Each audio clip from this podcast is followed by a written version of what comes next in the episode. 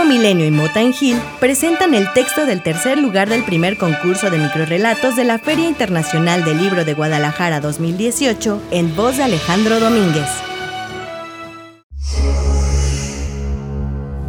Vive la fila adulto.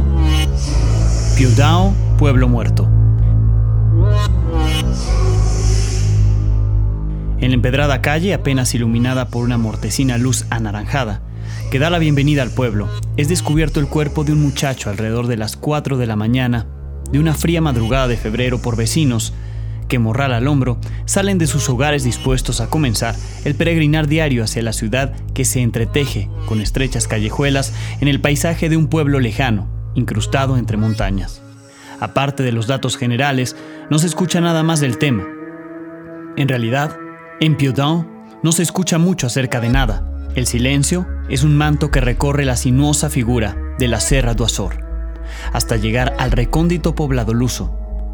Las miradas desconfiadas por curiosas de los habitantes, acompañadas de un corto saludo, son la forma de comunicación predilecta allí, donde cualquier ruido es una intromisión violenta. Y es posible escuchar en la montaña la bocina de un automóvil pitando desde la entrada del pueblo, las conversaciones rozando por la calle entera, los cascos de un caballo que vuelve por el camino que baja de la iglesia, pero donde no es posible escuchar la detonación de un arma destrozando la cara de un joven. Con el transcurrir de la mañana el rumor llega, en voz baja, a la mayoría del pueblo. Ha sido un ajuste de cuentas, dicen, se nota. ¿De qué manera? Nadie lo sabe. Pero sí que el muchacho intentó poner en su lugar a quien no debía. ¿A quién? Nadie lo sabe tampoco. Más las miradas furtivas de algunos hombres indican lo contrario. El ambiente de secretismo que envuelve a los pobladores se hace más pesado y las respuestas evasivas. En un lugar en el que nunca pasa nada, se esperaría una reacción opuesta.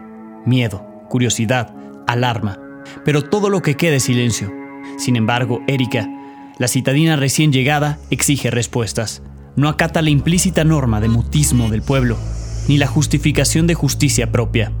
Su indignación crece cuando su anciana vecina Cristina confirma, en un intento por mantenerla callada, saciando su curiosidad, que todos saben quién lo hizo, ya que esa misma mañana le ayudaron a escapar a través de la sierra.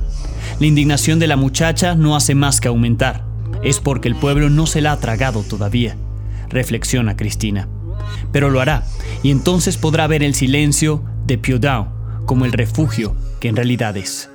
Un refugio para aquellos que, como ella, naufragaron en sus bosques hace décadas, huyendo de su pasado en otras sierras y pueblos, o para aquellos que, como su vecino Fernando, buscaban un lugar pacífico para terminar sus días.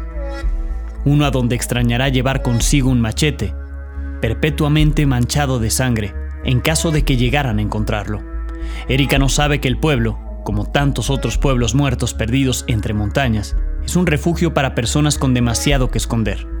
No lo sabe porque Piodao no se la ha tragado todavía, pero lo hará.